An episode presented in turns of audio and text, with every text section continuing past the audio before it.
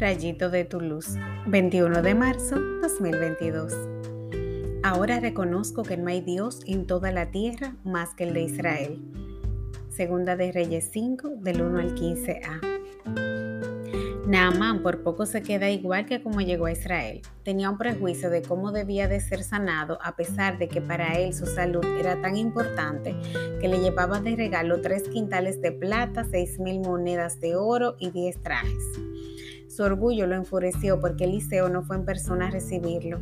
Por suerte se llevó del consejo de sus siervos que lo hicieron reconocer que no tenía nada que perder. Oh sorpresa cuando quedó sanado y mejor que antes. ¿Qué bendición te estás perdiendo por culpa de tu orgullo? A veces despreciamos o ignoramos el consejo de las personas más cercanas por considerar que sabemos más que ellos, o quizás porque entendemos que no reflejan el éxito que queremos. Sin embargo, debemos siempre escuchar y evaluar si podemos sacar provecho de lo que nos dicen, porque no tenemos nada que perder y mucho que ganar. Practiquemos la humildad y recibiremos la sabiduría de Dios que enaltece a los humildes. Oremos. Señor, no hay otro Dios. Tú eres la sabiduría, el amor, la salud. Ábreme el oído para reconocer tu voz hasta donde menos me lo imagine. Sé que me hablas por todos lados.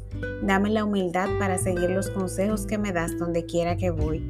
Quiero acoger a tus profetas con alegría, porque quiero ser sana en todas las áreas de mi vida sin desaprovechar las oportunidades que se me presenten para lograrlo.